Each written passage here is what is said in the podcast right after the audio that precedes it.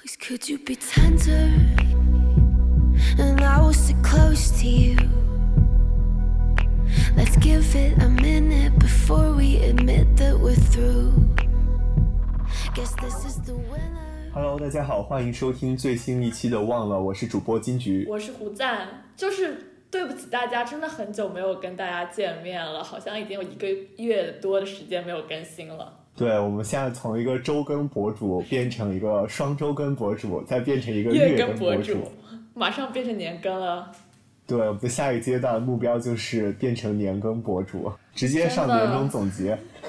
就是主要真的很难凑齐时间，两个人大学生活有点过于丰富了，每天都是活动，然后再加上我们就是呃超内向，在那个寝室里面，好多室友都不好意思录这个播客，然后没有办法，就是很超内向。对啊。我就是艺人，超内向，就是个超内向的人。然后在寝室里就是没有办法很自由说话，所以一直都凑不齐一个时间。然后我每次你知道就很搞笑，我每次就跟跟偷情一样，两个室友终于出去了，给我哥发一个语音。室友走了，今晚有空吗，老哥？咱们就是可以开始了。然后他说没有空，然后就每天都是这样。哎，真的是这样，就是因为最近也都比较忙，就是作为一个成长类博客，然后我们都在忙着自己的成长。我发现我们两个聊天也没有之前那么频繁，就是一看记录里面全都是啊，你现在有空吗？我现在有空。我室友现在不在，你你有空吗？真的有点那种特别特别。特别悬疑的感觉，两个人就是鬼鬼祟祟，对，就感觉在做什么特殊的交易一样，特别逗。那今天我们也话不多说了，就是我们想聊的一个话题是关于尴尬。对，今天我们就是不走这个青春疼痛文学路线，咱们作为一次搞笑女，跟大家聊一点比较轻松的，就是成长中非常尴尬的事，看大家会不会有共鸣。对，因为我们之前也在某一期播客里说到了，就是我们的成长中有很多尴尬到脚趾抓地的事情，也就是我们想要忘了的事情。对，但是还是忘不掉，以及新的尴尬总在生活中不断的诞生，然后一次一次刷破我们的认知，让我们一次一次感受到尴尬这个尴尬的这个没有上限，对吧？对，所以咱们就是弗洛伊那个叫什么弗洛伊德一下，回忆一下以前的事情，看看今天能不能试图解开这个心结。是的，花了很大的勇气，然后我们各自总结了一些，也不是总结，就是花了很大的勇气，我们各自搜集了一些我们真的不堪回首的 尴尬，边脚趾抓地边写的脚本。对对，就是为了这个节目效果，也是那种平平无奇的，都没怎么放上来，都还挺劲爆的吧？应该。嗯，然后你知道我在写这个脚本的时候，其实我仔细回想，我觉得天呐，我靠，我们这个选题实在是太好了，因为我小时候就是一个很没有分寸感，然后同时也非常外向的人，所以我那些就是在这个话题上，我实在太有就是东西可以说，而且。我觉得我的尴尬可能跟你的都不是一个量级的。确实，我刚刚回顾自己的也觉得有点平，因为我觉得我感受到尴尬，好像更多的是因为我容易感到尴尬，而不是就是像你一样，你可能是啊，据你描述，你是主动去自发的去创造一些尴尬。对。完全是咎由自取的那种尴尬。对，就是一个是为别人脚趾抓地，一个是全世界都在为我脚趾抓地。我看我列出来这些东西，其实有的还挺莫名其妙的。但是我完全现在，因为我们俩是没有告诉对方我们自己准备了什么，所以我现在对你列出的那个清单，其实还挺好奇的。我希望可以刷新一下我的三观，好吧？真的，嗯。会的，有可能我们聊完之后，我会发现好像我的尴尬根本微不足道，完全可以安慰到你。对，我们就话不多说，直接进入我们今天的尴尬。好，那就话不多说，直接进入今天的，已经开始尴尬起来了。进入今天的尴尬，尴尬大场上。天哪，我觉得我活得像个尴尬。对，就是我这。不是有一个什么国际标准分类，就是说那个疼痛是有什么从一级到十级，什么一级是什么蚊子包，然后什么十八级是孕妇分娩。咱们今天就是也很科学性的来表达一下，把它分为不同量级，尴尬分级。尴尬分级。是的。对。如果尴尬是很量化的话，对。虽然对我来说每一次尴尬都是。暴击吧，但我还是尽量的分了一个。回头看，其实还是可以分出一个级。虽然我觉得我这个也都是很重量级，起码都是五级以上。好，那我们就真的言归正传了。那其实呢，我把我的尴尬大致分成了四个类型嘛。然后我的第一个类型叫青年人的尴尬就在一瞬间，然后这里面大概有三到四件事吧，就是我觉得是属于开胃小菜了。但现在呢，由于我对这个女主播这个实力不是很清楚，所以我们请女主播来揭晓一下她的第一集尴尬，好让我心里有一个数。我先插个嘴啊，就是你作为一个 INFP，你一个 P 人怎么会这么喜欢给东西分类？这明明是我们 J 人会做事情，你知道吗？但是就是我没有做这件事情，因为我的每个尴尬都别具自己的个性，好吗？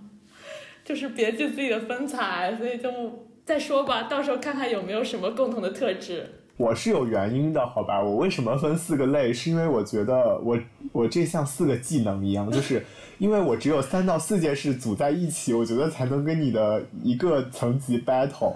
我很担心我每件事单独抛出来都被你完胜，好吧？也没有吧，我觉得就是这样的心态了。你以为为什么？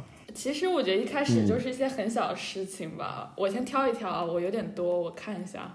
你先说一下你你第一集是什么吧，看看实力。第一集其实就是很小的一个尴尬吧，但是我其实都还是一个自发自发的关于我的事情。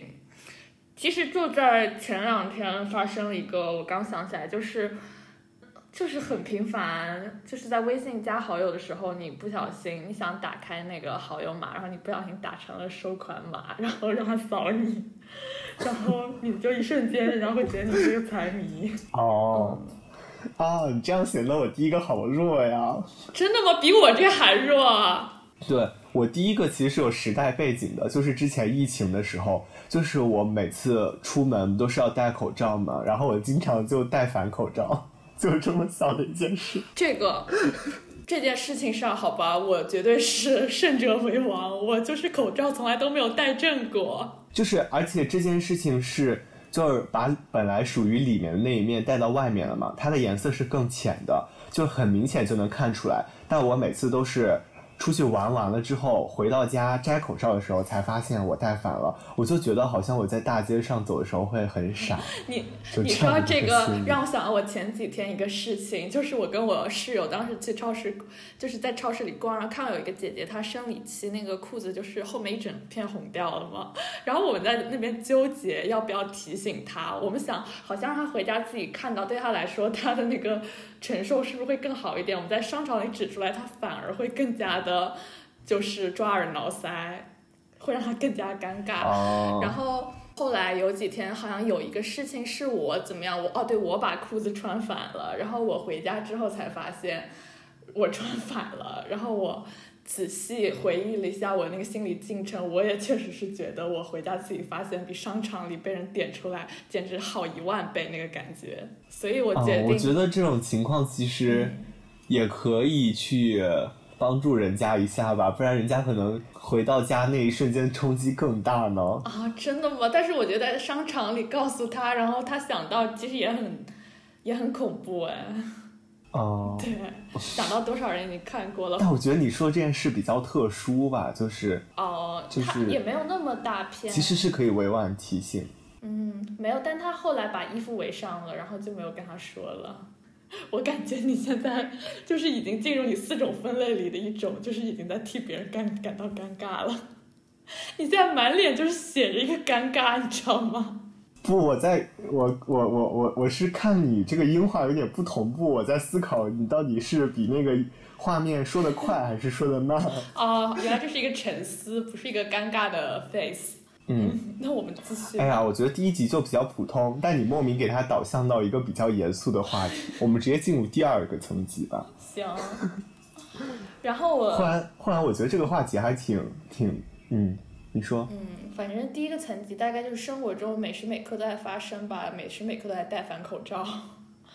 然后第二个层级就是可能有一点点特殊的事情了吧，呃，那时候是，嗯，我高中的一个就是背景是我高中的时候，当时家长们都很卷，然后对孩子管教都特别严。当时我妈妈就是把我手机收掉了，然后那个家里网也全部都掐掉。然后，但是我们是国际学校，当时上学是需要电子设备写那些文件什么东西，所以他每天就只给我带一个 iPad 到学校。当时是高中嘛，然后所有人都有手机，只有我带一个 iPad。然后放学我就跟我同学一起去喝奶茶，然后他们，然后我就让我同学开那个热点，然后我用我那个 iPad 来付款。然后当时我就是那个 iPad 上找到那个微信的收款码，然后那个服务员正在就是在那在那个显示屏上给我点餐，然后他抬头一看，看到我 iPad 上那么大一个收款码，然后就是真的瞬间就是被吓到，然后往后踉跄了两步，然后跟我说。这么大的一个码是想扫出双倍的钱来吗？啊，是可以扫出双倍的钱来吗？反正就是，天哪！对，反正就是很窘迫吧。当时所有人都有手机，我只有一个 pad 的状态。哎，你怎么所有尴尬的场景都跟出示收款码有关啊、啊，就是这可能是我的一个分类吧，根据物品。其实我后面，哎，真的，我可以完全根据物品给你分出四类来。现在是收款码类，然后我们很快进入到下一个相关的物品。哦，那哎，我觉得我这个接你又很难。我觉得真的我好朴素啊，我的尴尬 没事，你分享。就是这样会让我很尴尬，因为我觉得你的过程很有意思，然后我的就很朴素，这会让我陷入一种尴尬，比较尴尬，比较尴尬是比较不过别人的尴尬。咱们这一期就是尴尬拉满了，不仅嗯，嗯，不仅让大家欢笑，也好尴尬，很尴尬。你这句话也让男主播陷入了尴尬。就是每我们的每一句话都在扣题。对，我们在就是就是在用行行行，我们在用行为本身吧，去证明着我们的尴尬。嗯，所以刚刚那个是你的二级尴尬是吗？哪个啊？就是你刚刚的一系列的我现表演。在觉得，我现在觉得现在，我现在觉得此情此景都已经，就是能代表我的第二级尴尬，比我第二级尴尬还要好一点吧。我觉得可以延伸一下，就比如说，因为我列的第二级是在马路上遇到潮人，就是潮人恐惧症，你知道这个词吗？啊天哪，为什么我我觉得我完全不会有这种尴尬啊？是走在他旁边显得很土土鳖吗？不，就是我看到那种打扮特别亚，或者是打扮特别潮流的人，我会有一点替他尴尬。尴尬，我不知道我尴尬来源于何处，就是有一种，呃，可能有一种比较的心态吧。就比如说现在这种情形也是，就是我我们俩同时要说一个事情，然后我觉得你说的更好，然后当我要再要说，我就会觉得尴尬。包括任何这种涉及比较的情形吧，我会觉得，哎，好像我这个东西没有和别人的那个就是相当。相相达到一个点吧，比如说人家跟我聊天说什么什么，然后我觉得我没有接上别人那个话茬，或者说我没有给出同样嗯吸引人的东西，我就会尴尬。哦，能理解吗？可能可以。尴尬了，尴尬了，就是好像理解不了，艺人无法理解的一些矮人情绪。好吧，那我们就进入下一个吧，就不要在这里里纠缠过多了纠缠的越久，我越尴尬。OK，那咱们今天就让大家见识一下 i 人是如何尴尬的，不要让 i 人一步步陷入尴尬今。天就是一个折磨我的节目，是吗？今天 快点，快点，加快进度！我现在就已经尴尬不行了，你快点今，天就能找到你的一级尴尬，就在这一天这一秒这一分。你快点。OK OK，我开始了。下一个啊，下一个，接下来我们进入到下一个类别，前面就是一些关于呃财富上的尴尬、生活的拮据。你看我这个分类分的，咱们就是铁铁 J E N F J J 人。接下来就是一个关于十八禁的很多的尴尬。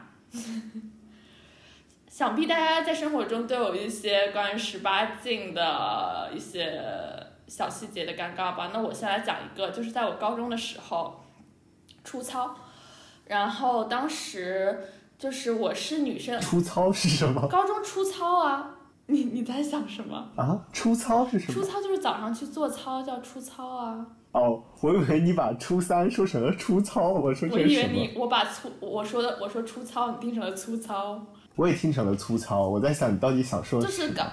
高中你继续粗糙的我去出操，然后当时我是女生里最高的，然后最高女生都走在前面嘛，然后就是紧接在男生队伍后面，然后我当时就是前面那个男生突然间就蹲蹲下来系鞋带，然后我跟旁边女生就是聊天，没有看到，然后我就直接踩到他的脚后背，然后一个踉跄，然后穿裆骑在了人家身上。然后我反应，然后我反应飞快，你知道吗？就当时反应飞快，就想算了，那就得过且过吧。然后我就跨在人家身上，一步一步往前挪了过去，从他的头那边找。然后反正当时很多人都看到了，天哪！就是一个不良体式吧，是一个我一个很但确实是，就是对，是我一个很大的阴影。然后当时高中、初中，哦，sorry 是初中，然后我跟那个男生还被班里人磕了很久，我就觉得很恶心，但然后同时也觉得对那个男生感到很愧疚。确实是哎，就是感觉在上一些体育课或者是类似这种场景吧，就一些肢体上的或者是什么，就还挺容易引发这个嗯，尴尬的。我觉得我就不说我这个层级了，我说一件我联想到的事情吧 我真的觉得接上去太弱了。就是我想到我大学上体育课，然后那个老师他就，嗯，他让我们热身嘛，因为我选的是太极课，但是他也需要你去热身，让你做动作的时候更松弛一点。他就他的热身方式和你做那种。呃，那种肢体的热身动作不一样，他就让你在那个体育场内就大摇大摆的走，或者是蹦跶，或者是各种奇怪的那种踢腿啊，比如说你走一步往上踢一下，走一步往上踢一下，或者是呃还 还有一个是什么男女就排成一列。后面一个人 拉着前面一个人一只腿的裤脚，然后呃手再搭着前面一个人肩膀，然后形成一列，然后往前蹦，就是他的各种热身方式有一些很羞耻、很尴尬的局面，因为每个人的身高不同嘛，然后前后的那个男女生就是可能是交杂的嘛，感觉回到幼儿园瞬间。就是这样的，就是在这种站不稳，然后你们之间这种肢体接触的形状又很奇怪，我会觉得特别的尴尬。我觉得，我总觉得男男生女生之间好像应该有一点点距离吧。真的吗？我觉得好欢乐啊！我上周六还就是去学校跟他们老鹰捉小鸡，所有人拉着后面的衣服在那边在操场上狂跑。这期又变成了这就是艺人和 I 人的区，别吧这期。又变成了 I 人 VS 艺人，生活中的那些尴尬到底是不是尴尬？那我觉得老鹰捉小鸡倒还好，因为就抓着衣服嘛，但是他抓的是裤腿，就是你要抬起脚，后面的人抓着你的裤裤脚，哎，我觉得这个姿势极为尴尬。为什么抓着裤脚？我没有想没有想好这是怎么运作的，你知道吗？这这个提示，你想象一下，你现在，你现在你们站成了一列，几个人站成一列，然后你，比如说你左脚抬起来，嗯，右脚站在地上，然后你后面的，比如说是个男生，他要抓着你的左脚抬起来的裤脚，然后你要抓住你前面那个人的裤脚，所以你们都是单只脚站着的，然后裤通过裤脚和手连在一起。你不觉得拉着别人裤脚这件事就很尴尬吗？就是我觉得你们老师真好奇怪啊，就是把你们想象成像一群蛇精一样可以缠绕在一起，然后想哪里扑到哪里，就是像蛇窝一样。就是我简单说一下，我原来准备了两个很小的、很细微的点吧。第一个就是我在路上跟别人打招呼，然后别人没有看见，这个点 来自于这件事情本身，就是我可能跟别人打招呼还挺热心的，就是 比如说我可能会啊就挥手啊，就 hello 啊，就是很热情的就。本来在路上走，我立马切换到一个社交状态，然后别人没看到，就是对于一个爱人来说，我会觉得，一般情况下可能我是装作不看见的那种人，然后我都已经调动了一个跟你打招呼的那种状态，然后别人没有看见，或者是我觉得别人是假装没有看见，我就会回去很内耗，就哦，好烦。我跟你说一下，艺人，艺人这种时候会一直跟他打，打到死，跑到他面前跟他打，直到他看到你。天呐，真的吗？但是其实也有那发生。你这个时候就不会担心别人尴尬了吗？嗯，因为可能我是变态艺人吧，但其实我也有这样的瞬间，他不会对我伤害那么大，你知道吧？他就是只是一个真的很瞬间性的一个小尴尬，然后睡觉就会忘了那种程度，甚至说我在写脚本的时候都完全不会想到这样子的事情。好吧，我觉得可能是因为爱人平时不是那么一个外放或者主动的状态，嗯所以当他攒足了能量，真的跟你打一个招呼，可能真的积攒了很多的勇气吗？所以大家一定然后觉得没有被真的，接住大，家一定要善待爱人。就是及时接这个爱人的茬，好吧？不然对他会伤害非常大，甚至就是写到自己的播客量级会里。会想很多哎，对，你是在阴阳我吗？我没有。好，还有一个点也很奇怪啊，我觉得还挺奇怪的，这是我从小到大都有的，就是上课的时候我不知道该看哪儿。哦，这个我也会有，我也会有，就是我在跟别人说话的时候，不知道要看他的哪里，把他的眼睛、鼻子、嘴巴全看一遍。有人不是说可以看眉毛吗？然后就感觉你在看他眼睛，但我觉得你总是盯着别人看，首先有点呆滞，其次是你会让觉别人觉得有一种不自然，就是不安的感觉。嗯，我其实更集中体现在是上课的时候，就是我一直没有想明白上课到底该朝哪看。比如说，我肯定不能看窗外或者看其他同学吧，那就显得我没有认真在听课。但是我也不能就是嗯看着我的书本吧，那我总是不抬头，显得我跟老师没有这种交流。那我要看老师的话，我一直盯着他看，他如果看我，我就会闪躲我的眼神，就好像我不愿意看他一样，就是。就是你也不能跟他对视久，我觉得挺尴尬的，就是感觉在嗯瞪着他，所以你知道我有嗯种什么感觉吗？我有感，我有一种感觉，就是你这节课嗯根本就没听进去，你知道吧？你就在那边想要看哪儿了。你要是听进去了，你肯定就是自然而然找个点就看了，是的，哎，你这样说其实真的确就一节课都在飘的感觉。就是高中，高中的时候上理科的时候就感觉好像可能更严重一点，大学好像就稍微好一点吧，嗯，但确实这是就是这是一个你想到了就会很尴尬的问题，就是在你没有想到的时候，你可能是很投入在这个课堂上，或者是你很专注在思考，但当你想到，哎，我这个时候该看哪，嗯这个问题就有点无解了。天呐，我觉得你这都是好，就是好内耗的那种尴尬，就是没有身边的人会 care，只有自己 care 的那种尴尬。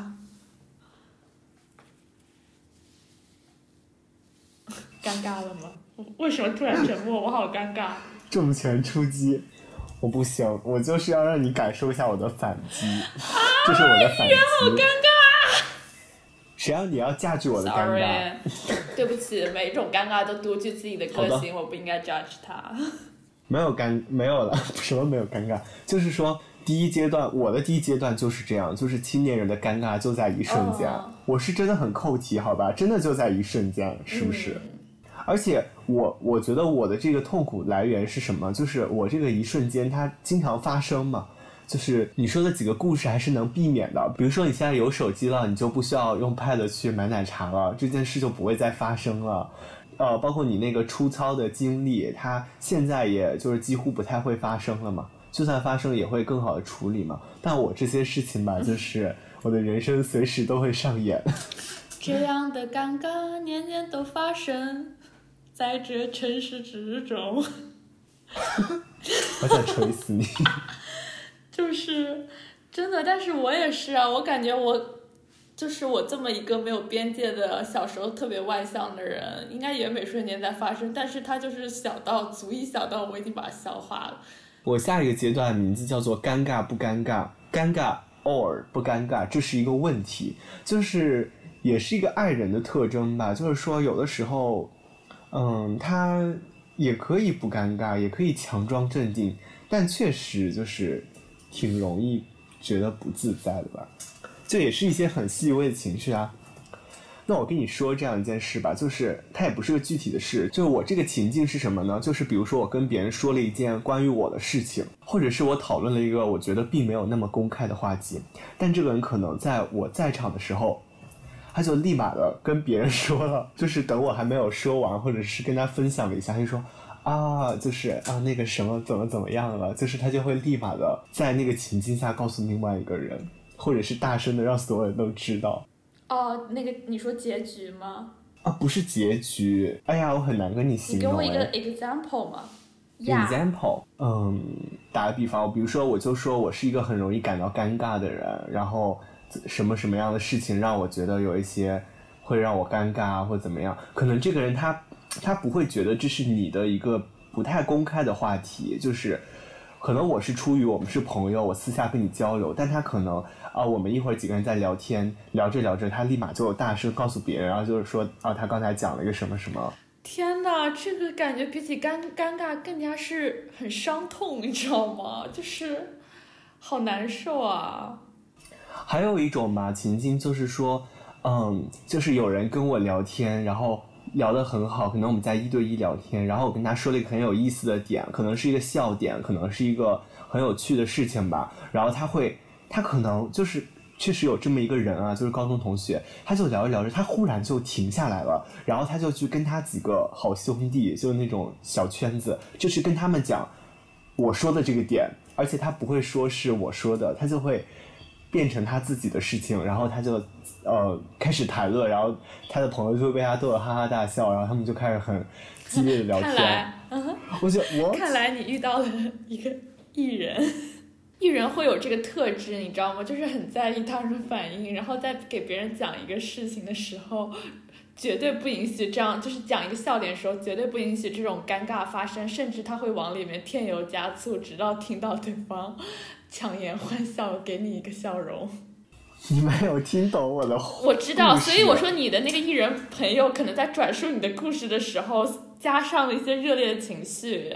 哦，但是我可能我更在意的点在于说，他本来在和我聊天，但是他忽然就从我这个对话中抽离出来了，还带着我说的话作为他的谈资，进入到他的圈子中，变成他的谈资。这件事情会让人有一点镜花献佛那种感觉，是不是？对，而且我觉得他没有在乎我的感受吧。天呐，万恶的艺人们，我觉得这种也好讨厌。你这让我又联想到一件事情，就是我有一个曾经有一个女生朋友，然后她特别抓马，她发现她的男朋友和她的闺蜜不清不楚，就是 聊得很。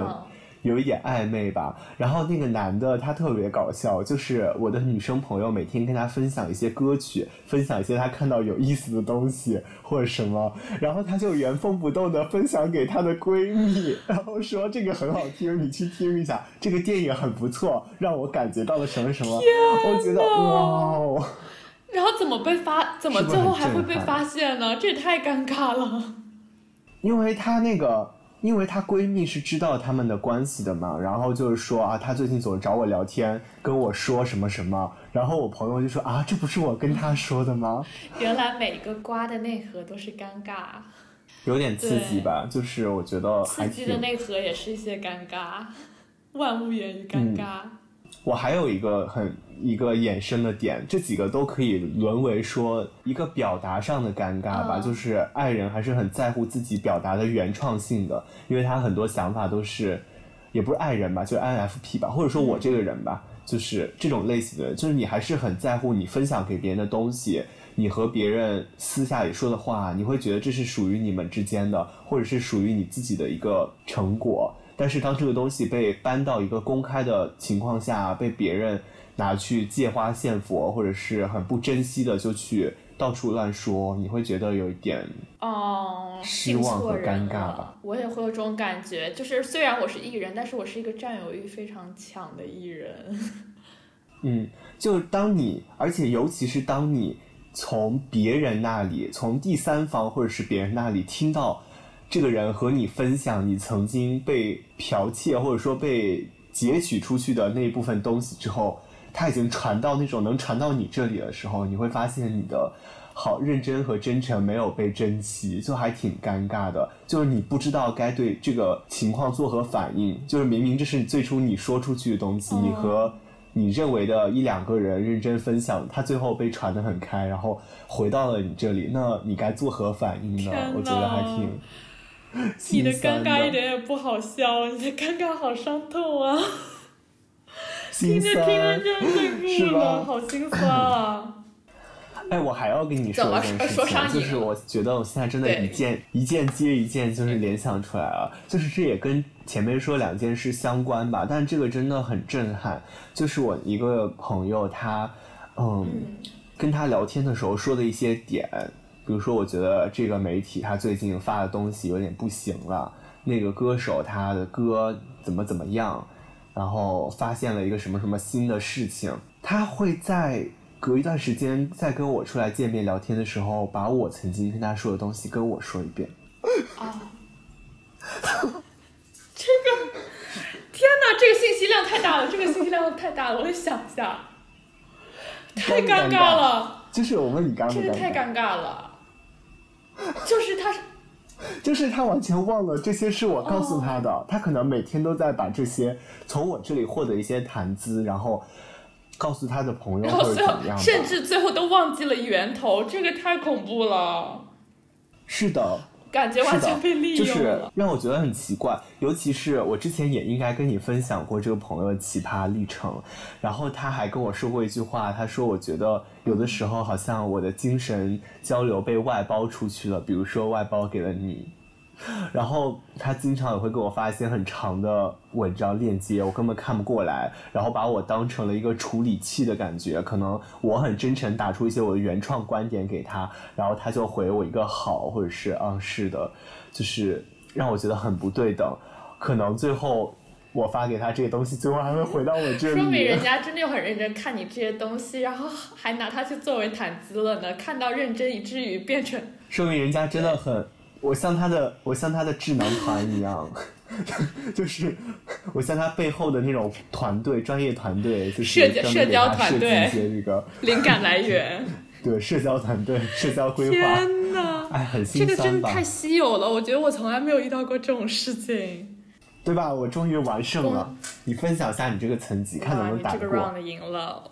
我我突然觉得你这个层次好高，我都是小时候的傻逼事情。好，你再说一下吧。对吧？这个时候就利剑高哇！大家是没有看到，大家是只能听到我声音，没有看到那个画面。他现在就是一整个姿态都已经就是 放松和傲然起来了。哦，还在自拍，这是在干什么？我在拍我们。我这个就是，你知道前面我都是战术性的，就是在和哦假装谦卑，就是假装我很弱，you know？OK。这爱人的千层套路，让人讨厌。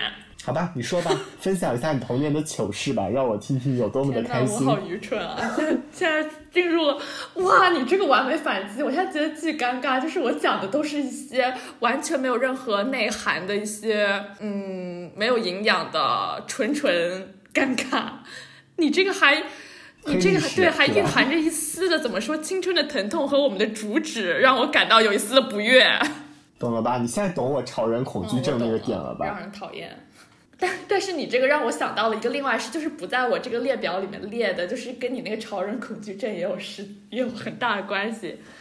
就是一种对比，就是小时候，我当时高中，然后我可能初中的，就是发育不成熟吧，一直还是比较土嗨的那种类型。当时到那个卡拉 OK 里，大家唱的都是什么蔡依林啊，然后什么林俊杰啊，然后当时是我姥姥把我带大的，只有我到卡拉 OK 里点了一首《回娘家》，然后怎么找都找不到，就是。你听过吗？就是那个风吹着杨柳，然后我就一直跟我同学说我要唱回娘家，我要唱回娘家，然后最后真的就他妈尴尬的回娘家了。所以你真的还是一个艺人自找的？真的艺人自？这是可以说的吗？是，就是这又是一类尴尬吧？就是，呃，我我这个分类叫尴尬哦不尴尬，这是一个问题。你这个属于尴尬不尴尬，这是一个选择，就是完全是你把自己往火坑里推。没办法，就是太爱就是 show off 了，知道吧？而且我觉得我这些尴尬都是那种。当时做近朱者赤，近墨者黑是尴尬，就是当时做的时候沾沾自喜，回头忘记抠出三室一厅。所以说，壁花少年还是有壁花的好处的，就不会被打扰，远离尴尬的第一现场。我就是去打扰你们的那些花儿，好吧？回娘家的花，路边不要采的野花。那你分享一下你的那个下一个层级吧，到第几级？第五级吗？好多啊！我再找随便找一个讲吧，看一下啊。哦，我刚刚讲的是十八禁的这个类别是吧？然后我在十八禁类别里还有一个呃层级比较高的尴尬，就是我当时是小学六年级的时候去日本，然后我同学让我帮他带那个 XO 的那个专辑，然后日本他们就有那种。一个当时去的是大阪，然后有一个很大的双层店，然后上面写了一个特别大的 CD，然后我就一头往进去，直接找到那个收银员，问他有没有 XO 的专辑，然后我当时还是，故事你听过吗然后我当时还是。然后我当时。还是日语班的，然后还会说两句日语，然后当时特别特别得意，跟他说呃 X O no CD ga imas ga，反正就是特别得意的说出这句话，然后当时那个店员就一整个脸都绿了，然后我爸妈在后面拼命的叫我，然后我就不知道怎么了，然后非常奇怪的看下两边，然后发现就是对我当时那个年龄简直就是一种暴击，你知道吗？就是琳琅满目的肉体，然后我当时就是震惊的眼珠子都滚下来，然后一个晚上都没有睡好，就是真的是一种冲击。他还店里还有那种模型，你知道吗？嗯，嗯，一个一个尴尬尴尬的小插曲。嗯，懂了懂了，不不便多言，不便多言不便多言吧。咱们是一个清新的青春绿色清新小小清新节目。哎，我其实也想到一些进错店的尴尬，就是我前段时间去武汉，就虽然没有你这个这么严重啊，但是我那个是当时看到了一个那种叫做什么滚石商店，就是它有一些摇滚相关的唱片和嗯饰品，还有古着什么，我就很好奇嘛，就很想去看。然后我就顺着那个招牌走进去，但是我就是第一天去的时候找错了地方，然后进了那个店，那个老板说是要来做戒指吗？啊，就是它是一个那种情侣的，嗯，定制那种戒指的，定制那种对戒的一个小商铺吧。然后当时刚好跟两个女生朋友一块的，所以我觉得还挺哎 奇说到怪的，倒没有很尴尬。你这个有也让我想起这个还你还在场，记不记得当时我们去买那个香皂，然后。就是我们去那个填词坊买那个香皂，然后那个店员就超级热情，拿那个香皂又是帮我洗手又是帮我洗脸的，然后最后还给我切下来一块那个香皂，递到我面前，然后我说我称了一下，说这那么一小块，你知道就手指大小，跟你说呃这一块是三百块钱，然后我说太大了，能不能重新帮我切一点？天呐，就真的跟切和牛一样。然后我说少一点，少一点，少一点，最后切下来一薄片还是要一百块钱，我真他妈气死了！就就因为我讨好人这个病，生活中太多尴尬了。我当时好像我感觉我全程都是待在边上的，从他开始给你洗手的时候到他说出价钱，我一直都是懵逼的。然后我觉得整个过程都很尴尬，尤其是你还买 我必须买下来然后你在路上一直说我，真的吐槽了一整轮。你说要好好洗手是吧就是？拿那个香皂洗洗了整整两个月的手，好吧，就是认认真真的把它的每一个粒子全部都用掉，就因为我那一百块钱买了块破香皂。我其实会联想到一些服务给我的尴尬，就比如说海底捞，就是很多人觉得海底捞服务很好，但我其实就是觉得一进去他就围着你，各种问你啊什么的，任何一个环节都要问一下你，我就会觉得挺打扰的，我就不喜欢这种。包括有一次一个人去吃海底捞嘛，他说要不要帮你放那个娃娃在对面，我就说不要了，因为我觉得你一个人去吃倒还好，如果放一个娃娃在对面，真的会很尴尬你，没有听说过？就是显得你你没有听说过那。句话吗？就是哦海底捞是不允许天下有矮人的。我真的想那句话就是那一夜我唱了十三次生日歌。我后来就是打不过就加入，你知道吗？有一次我跟我的一个同学，就生日都是那一段时间嘛，就大学的时候，就今年我生日的时候，然后几个朋部门的朋友，就是他们策划了一个惊喜吧，相当于，嗯，就去那个海底捞，然后上蛋糕什么的。当时他要两个那种皇冠，然后给我们俩戴，要给我们唱生日干生日尴尬歌，生日尴尬，跟所有的尴尬说拜拜。对，跟所有的尴尬说嗨嗨嗨反正就生日尴尬歌嘛。然后，然后就是那个男生朋友和我都坐在那个偏 C 的位置嘛，让我们戴帽子，我就不敢戴。那些服务员就开始唱了，我当时不知道为什么，我就特别聪明，灵机一动，我就摘下那个帽子，然后我就。呃，离那个男生跟我一起得过生日那个男生，我就离他稍微远了一点距离，然后我就鼓掌，我就加入剩下的人给他恭贺生日，我就很大声喊，我说生日快乐，OK，爱人，打不过就加入一。些一起来的小策略，生存策略了。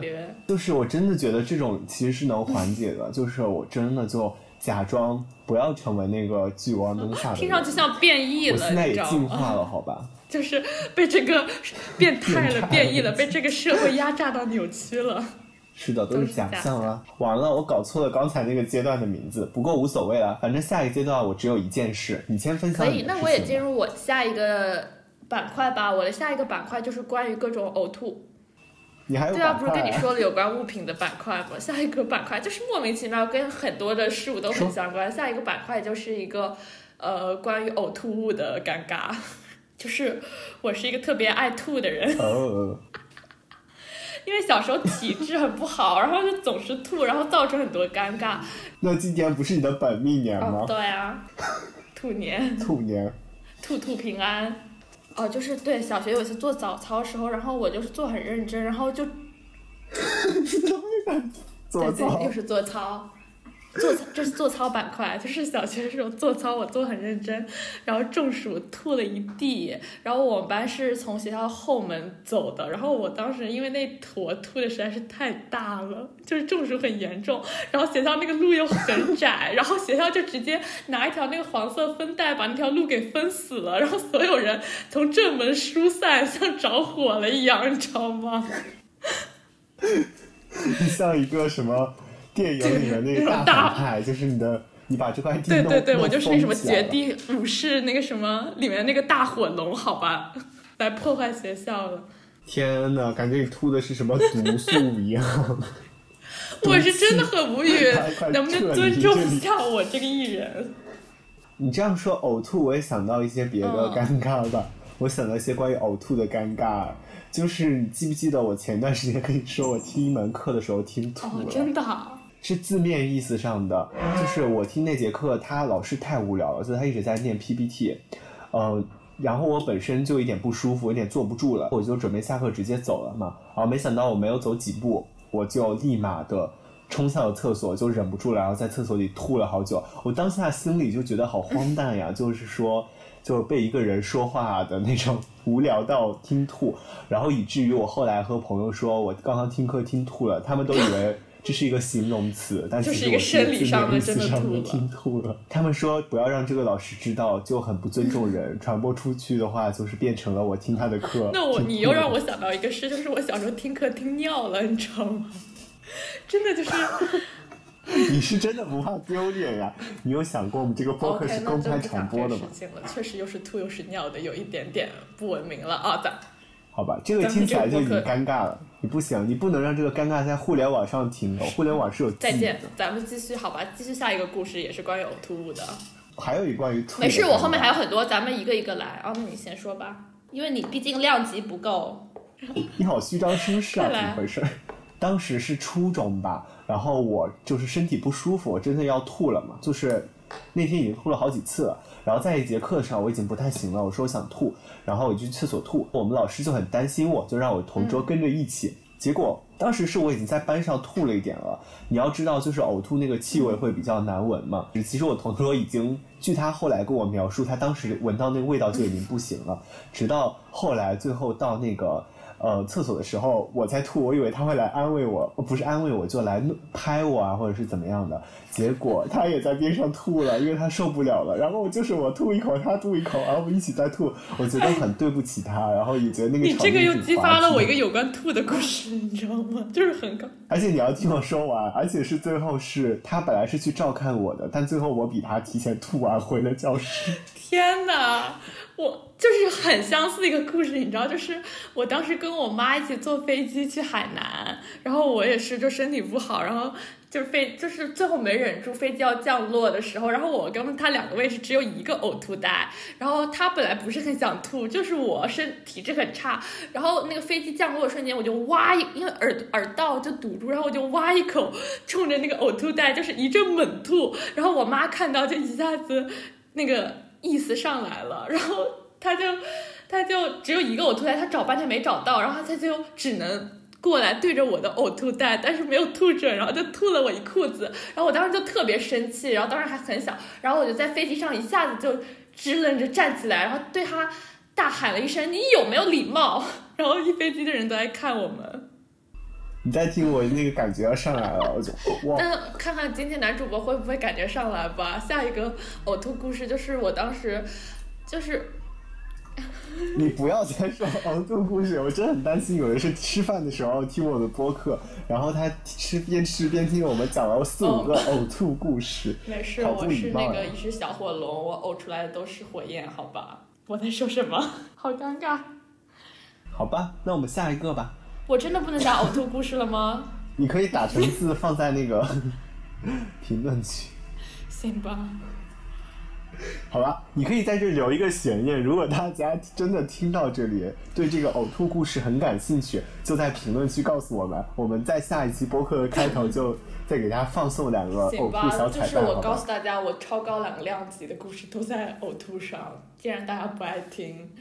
那其实说的我也有点想吐了，不知道为什么。但是咱们继续吧。那我先分享我的下一个故事啊，我的下一个故事还挺尴尬的，就它是一件，终于是一件具体的事情了。嗯，这件事排在我的第七集，它让我印象深刻。就是，嗯，因为我当时初中的时候才开始近视的嘛，我的散光比较重，所以我不戴眼镜的时候，可能就是看不清东西的嘛。嗯，但当时有一天下午上学，我当时上学骑自行车。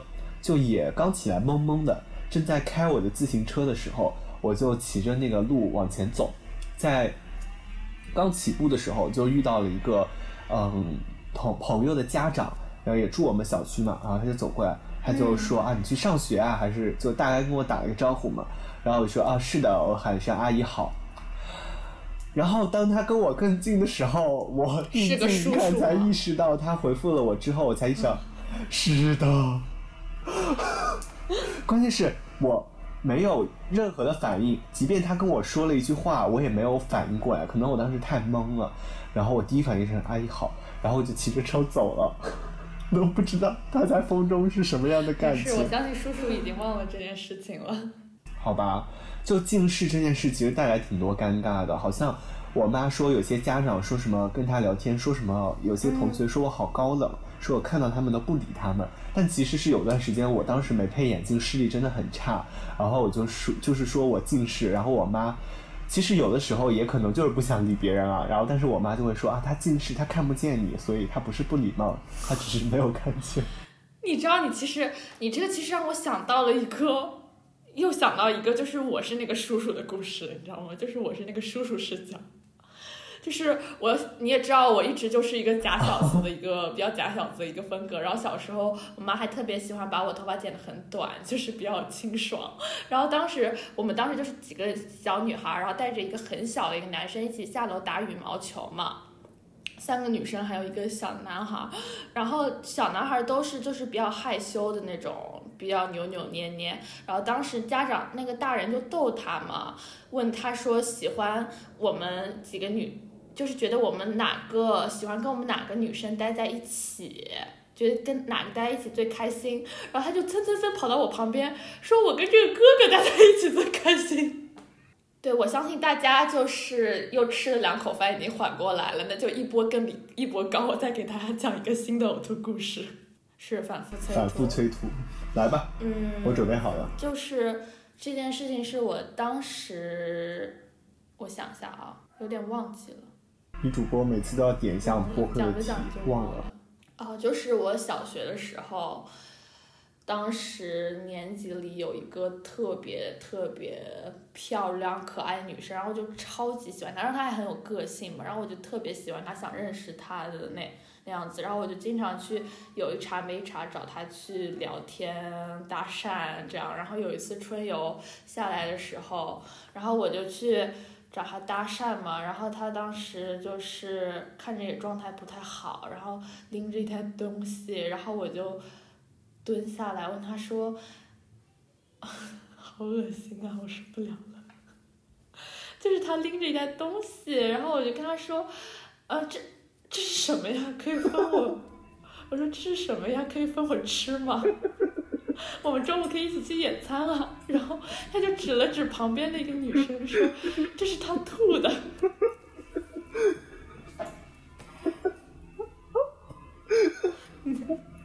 怎么样？就是猜到了结局，还是笑出了声，是吗？你这个骨灰级，我觉得。而且你的每我从此以后再也没有跟这个女生说过话，一次都没有，你知道吗？就跟她断交了。都怪那个呕吐的女生吧，只能说。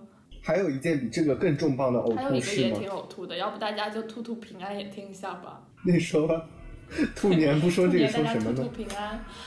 就是我小时候，因为我小时候体质又差，但是我妈又热爱旅游，就带到处带我飞，导致我到处吐，全世界都有我呕吐的痕迹，好吧。然后那次印象最深刻的一次是去美国洛杉矶，我从小到大没有坐过那么长时间飞机，那次飞机坐了有十八个小时吧，然后。我当时下飞机的时候，就是在过海，就是在刚下飞机，飞机降落的时候，我都没有什么感觉。然后我就是到过海关排队的时候，那个排队特别长，然后当时那个环境特别热，我就一下子就感觉上来了，就是那个吐意。然后当时在美国海关面前，你知道吗？然后他问你 What's your name？然后我说 I'm 胡，然后子涵都没说出口，就哇一下吐了他一台，你知道吗？然后。跟当时那个广播操是很相似的一个情形，然后就是美国人把那一整条那个路全部都封掉了，然后给我们开了一个专门的那个通道，请我和我爸爸走，你知道吗？就是比贵宾还要贵宾，一个开了一个残疾人通道。学会了，下次对，就是当你不想排海关的时候，你就给他来一阵大吐。对，见面礼是吧？中国 Chinese food。对不起，正在正在 Chinese 吃饭的大家，就是给大家留下一些 souvenir。你这个跟前面的还连起来了。嗯。以后我互联网网名就是呕吐女孩了。这个播客怎么这么恶俗？就是清新了太多期了，偶尔走一些恶俗路线，跟大家强调一下啊。我觉得，既然我们气氛已经烘托到这里，然后我中间的，嗯，一两个这个，我就不说了吧，我就说那个最炸裂的那个故事，应该也和你分享过，就是某一天清晨，因为我的手机每天都是七点钟可能会闹铃，嗯，因为我们可能有早八嘛，然后七点钟它会闹铃，但其实我们离上课的地方很近，所以很可能就是。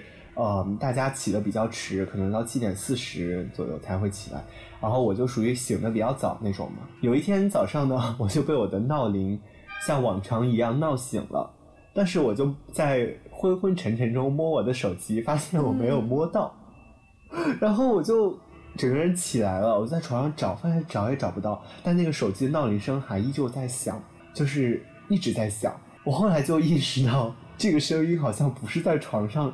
传出来的，好像是在床板底下传出来的，因为我们宿舍是上床下桌嘛，就是床是要爬那种小梯子爬上去的。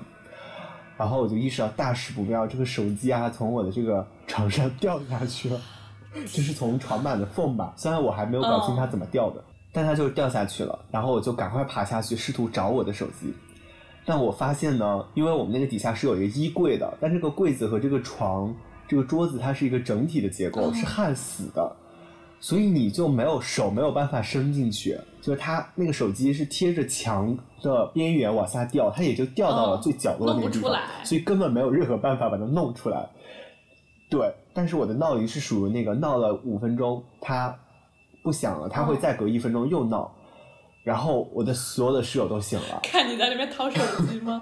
然后好尴尬，主要是他们睡觉被吵醒了，我觉得还挺不礼貌的。然后我就用那个晾衣杆和扫把在那里嗯使劲的往外倒，倒也倒不出来。当时我只穿了一个内衣吧，相当于，然后我就得跪在那个很脏的地上，又往外弄，弄也弄不出来，那个手机还在 keep raining 那种感觉，好痛苦。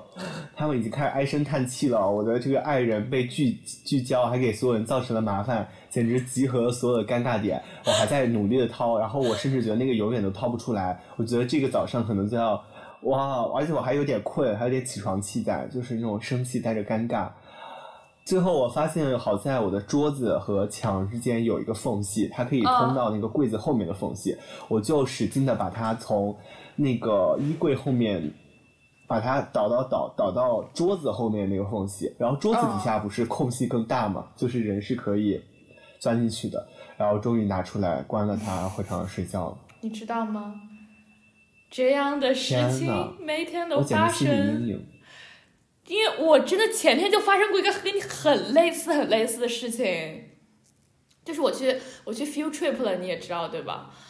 我觉得我这个量级也很爆炸，就是我去那个 field trip，然后我们当时是 field trip 就是十个人，就是那种学校的一个地质研究，然后你要去那边做各种报告，然后它就是环境很艰苦嘛，然后十个人一个寝室，然后就好奇怪啊，应该女生和女生住一起，男生跟男生住一起，反正大家是自由选房间。然后我不知道为什么我们十个寝室，就是一个寝室十个人，里面九个女生，然后不知道里面为什么会有一个男生，可能是那个男生第一个到，然后把包留下人就走了，然后后面的九个女生全部都进来这种。然后更尴尬的是，他就在我的下面，就是我们是上下铺，我住在他的上面。然后我那天晚上睡觉的时候，就是 他那个有一个大粪，就是我们那个床。然后我就是那些床单啊，就是我晚上睡觉特别折腾，就滚来滚去，然后那些床单啊、内裤啊、手机啊，就哐哐哐，晚上像下那个暴雨一样往下铺掉。然后第二天早上我就发现我床上已经什么都没有，然后全部都掉到下铺了。然后我又不敢去拿，然后我早上去看鸟，发现我那些东西全都在床上，然后我又不敢去拿，怕把它碰醒，然后我就嗯一直没有回那个寝室，等那个男生把行李全部都收好，然后把我东西放在床上，然后我才回去把那些又收到了包里，超级你这个也很。炸裂。你刚刚说大大粪粪是什么？什么什么大粪大粪在哪里？什么情什么情节？你说你那个床上有一个大大粪啊，大缝。有一个大缝。咱们能不能不要这么文明？又是呕吐又是大粪的。我刚以为是你的床上有个大粪，然后你在上面滚来滚去，然后身上全是大粪，没想到对不起是东西都掉下去。我这个人就是从小前后鼻音不分，好吧？刮大风，大家听都是刮大风。那你最后一件事是什么呢？我们万众期哎，待一下你其实也没有那么压轴，我觉。得跟前面等级也类似吧。我我不知道有没有跟你讲过，好谦虚啊！怎么到现在这么谦虚、啊那些都是怎么说？就是那些都是很小时候的故事吧。我就是可以更加平淡的看平淡的看待他们，毕竟我已经走出来。但是这个就发生在很最近，然后我那天很崩溃，然后那个情绪就让我特别印象深刻。就是我们学校，我可能跟你讲过，就是我们学校那个有一个东西叫 honor roll，就是每学期上八十六分的人都会到台上去领一个奖状。然后我就是特别想要那个东西，然后有一次就是算出来，我终于到那个分分数了。我跟我那个班主任是一起算的分，说说我到那个分数，然后我就特别特别开心。然后那天是整个礼堂都在那边领奖，然后他在那边报嘛，然后报到我前面的一个男生的时候，那个男生就是成绩特别差，但是那次拿到 honor roll 了，所以就全场都开始特别大声的给他欢呼，然后导致我后面哪些人拿到 honor roll 的名字我一个都没有听到，然后我就回头看了看我们班主任，我们班主任向我点点头，意思是你有的，你快点上台去，然后我就上去了，然后我上，因为我是我纠结了很久，我是最后一个上去，然后还站在队伍的最后面，然后校长就一个一个的发奖状，然后刚好发到到我的时候，他手里的奖状也没了，然后我们两个就面面相觑的看着对方，他以为是没有给我印奖状，然后非常愧疚的跟我说了一句 I'm so sorry，然后给我手里拿了一盒笔，然后所有人拿着奖状，我拿着那个笔，然后大家就合了一张照嘛，然后过，然后就是领完奖结束之后，我们班主任就特别特别生气嘛，觉得哎呀，这多么的好好的孩子，好不容易得了一次高分，学校还没有给他印奖状，他就。伸张正义，让我们班的一个女生，就是我们每次 honor 会拍照，拍完照发到那个学校的那个群里，然后就让我们班的一个女生还拿那个 P 图软件 P 了一张奖状放在我的手上，然后所有人拿真的奖状，我拿着 P 的奖状把那个图片发在了，又发了一张有我我有 P 着奖状的图发回到了学校校群，表示一种反抗，you know，然后后来。我就被叫到了校长办公室，然后他一步一步的把我所有分数拿出来算给我看，告诉我你其实没有到八十六分，就是我其实根本就没有那个奖状。天啊，想不到最后是这样一个这样一个 bad ending。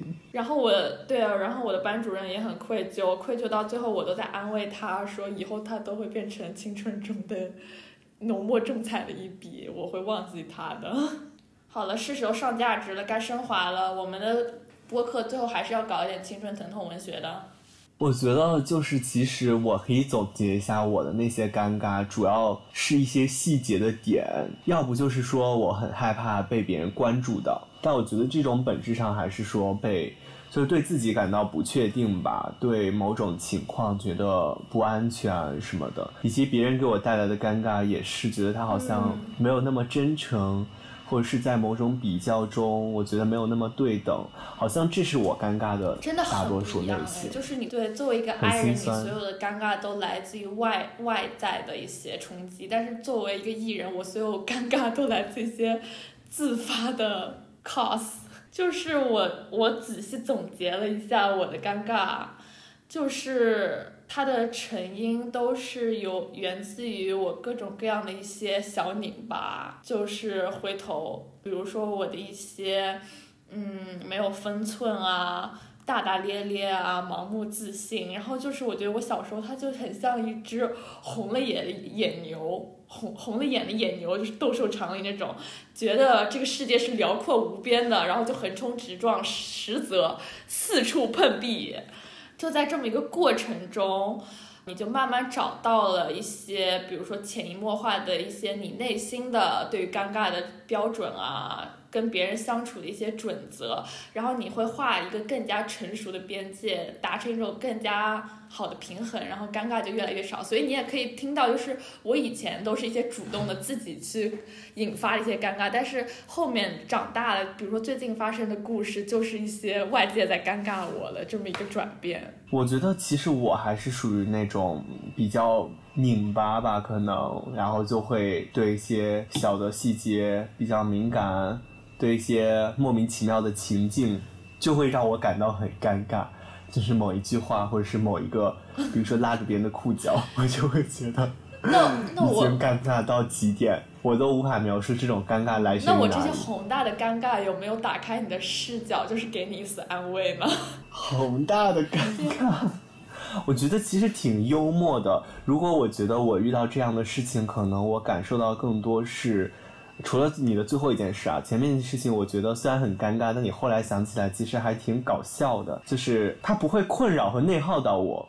嗯，哦，对，其实我也想说的一个点就是，我觉得这些很多尴尬故事对我来说，明显它是有一个过滤的过程，就是呃，可能如果他当他刚过去的时候，我在。写作业的时候可能会想起在那个具体的事件中，我喜欢的人，我在意的人，他的一个表情、一个眼神，然后我就会觉得很尴尬，想抽自己怎么样？然后可能再过一个时段，比如说我到了高中去想初中的事情的时候，嗯，然后脱离了那个事件中的当事人，然后我就可以较为平淡的看待这件事情。然后现在长大了，我甚至就可以都可以去嘲讽这些故事，好像故事里的已经是另外一个人了。也确实是，毕竟十多年都过去了，就是脱胎换骨了。确实，但我其实很容易感到是一种挥之不去的东西吧。虽然现在也好很多，我尽量不让自己表现那么尴尬，但是我觉得。有些时候你还是难免会有这种情绪上来，就是很明显的一个对比。因为你刚刚在讲的时候，其实很多一大部分尴尬都是一个情景，是一种怎么说，更加偏向于一种情绪的东西。但是我就是一个很具象、很具象的搞笑搞笑故事。对，就是我在某种情境下感受到那个。尴尬的情绪，然后给你描述出来，但你可能更多的是回顾一些事情哦，这些事情还想起来还挺尴尬的，就是你在以一个呃有点像局外人和经过经历过这些事的人去看你过去发生的事情的那种尴尬，而我是一直都能想到的不是那个事儿，是可能我都想不到具体的事是怎样，但我能想到某种情境下我很具体的心情。但是我现在回想起来，我觉得就是。我可能是小时候碰壁碰的太狠了，这种尴尬瞬间实在太多了，所以就是会觉得很 PTSD，就是我还是像小时候一样有很多冲动吧，去结交很多新的人，认识很多新的朋友，但是同时我就是我抠红的脚趾，他又在提醒我，别人可能袋子里的是一袋呕吐物，人家可能并不想中午跟你一起去野餐。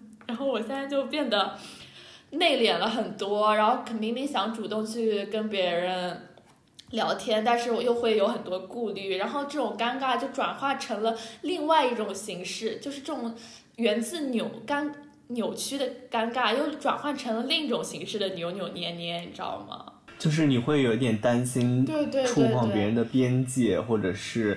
呃，因为之前碰壁很多次，你会担心你越了那个界限，然后产生一些不好的后果，就有一点。而且，对我的另一个体悟就是说，我觉得真的就是这种情绪吧，它是无处无无处不在，你是完全没有办法把它挥，就是它就是挥之不去的。嗯，就是以前它可能是一种尴尬，但是现在就是我对很多事情都免疫，我知道自己在边界在哪里了，我反而会面临另一种新的尴尬，你知道吗？新的另一种扭曲。那好像带给我的影响是我在人际关系中会有一点嗯不安全感吧？就这种不安全感体现在什么呢？就比如说，哪怕是聊得很好的朋友，我特别信赖的一些关系，我也会。在跟他聊一些话题，或者是在某些情境下，我会很担心，嗯，他对我说的话，或者是我们做的一些事情，有一些，呃，让我陷入尴尬的情境，我就会嗯回避一些话题，或者回避一些场景，因为我会担心嘛。就比如说前面说到打招呼这件事情嘛，可能。呃，我经历了这些之后，我再遇到哪怕是我特别熟的人，就是我笃信他一定会跟我打招呼的人，当我再碰到他想要跟他打招呼的时候，我心里都会闪过一丝顾虑，就是万一他，呃，没有很热情的回应我怎么办？就包括我前面讲其他的情境也是，就是遇到类似的情况，哪怕那个人本身是我很信赖的，就我很确信的，但我依然会有一些不安会在那一瞬间闪过。就是我觉得你不需要有这个顾虑吧，因为我有一个感受，就是我觉得大家就是用自己一套仅限的思维去试图理解别人，一直都是。比如说一个粗，你对一个很粗线条的人说一些呃细腻的话，他也只会用他的粗线条思维去过滤它，所以不必要有太多的担忧。但是我作为一个。尴尬癌患者吧，就是我会明显的感觉到日常生活中我感到尴尬的场景和次数会比别人多很多。就像前面说的嘛，就是莫名其妙的小点很多。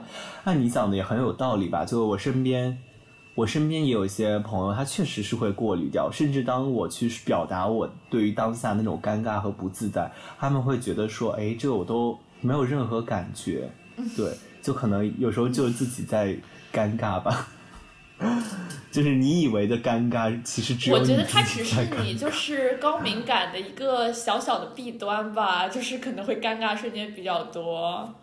但是它同时也对应着，肯定是对应着很好的、很强的感受力啊。那你觉得尴尬是有好处的吗？我觉得它不是一个容易感到尴尬，呃，就是说一个有好坏的东西，它是一个，就是你的一个特质产生的废品，就是尴尬。对，但是同时，嗯，它对应着你会产出很多优质的东西。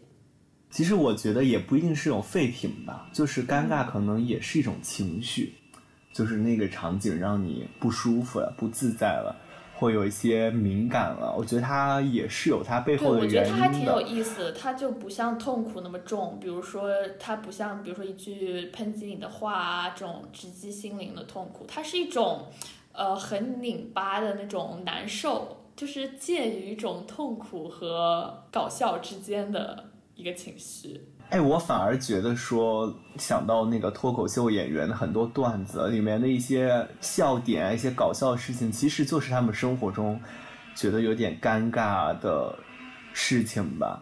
就好像这让我看到了一种很好的处理方式。就比如说我们今天录播课也是，或者是你可以把它作为一个谈资告诉别人。就我前面说的很多事，也告诉我自己的朋友，其实也挺对啊挺幽默的吧。就是会给你生活增添一些幽默的感觉喜剧的。内核其实是悲凉的，因为我们就是这些事情确实对我们造成过痛苦，但是我们现在以这种方式，就是嘻嘻哈哈的把它表达出来了，来过滤它。挺正常的，而且因为有了尴尬，也凸显出一些快乐瞬间的嗯美好吧。所以其实不管你是内向的、外向的、敏感的、钝感的，对，就是难逃尴尬的魔爪，这件事 情我是真的深有体会，就是这些负面的情绪真的是挥之不去的。我想到的可能还有一点就是，可能生活中我们看到很多人比较稳定，或者说他看上去很体面，他每天有条不紊，但其实这种尴尬的瞬间，他也不是青少年就是独有的吧？就感觉每个阶段你都会有，每种性格也都会有，所以不不只是你自己感到尴尬，然后。不知道大家知道这件事会不会在下次尴尬的时候心里好受一点？每个人都平等的享有着这世界上的尴尬。对，就是希望能给到大家一个很大的安慰吧，因为它肯定是一个挥之不去、必须随时伴随我们存在的存在。嗯，也也不一定是随时伴随吧，就是希望大家如果真的遇到一个尴尬的场景，或者某件事让你有一点内耗，就，嗯，对，可以不用纠结那么久，它可以是你生活中一个小插曲。就有的时候回过头来看看，其实还或者是你找到一种幽默的方式，其实这个瞬间也未尝不是一个很可爱的瞬间。对，就是把它当做一个非常理所当然的自然规律，每个人都正在经历着它。说不定回头望去，就像我跟我高中老师说的，它就变成了浓墨重彩的一笔，你可以谈笑风生的把它作为一个喜一期喜剧播客讲出来。是的，而且当你能说出来的时候，也就意味着它不再困扰你了嘛，你就会觉得哦，生活还是经历了这些对啊小波澜、小情绪，挺有趣的。其实，嗯虽然我们今天就是聊了大概二十多件关于尴尬的事情吧，但总体上我们回想起来也没有那么脚趾抠地了，也说明我们两个人都还有所成长。然后谈起这些事也是挺开心的，也希望能把这份开心或者是呃安慰也好，或者是幽默也好，当然更希望大家是感受到快乐吧。感谢大家收听这次的播客。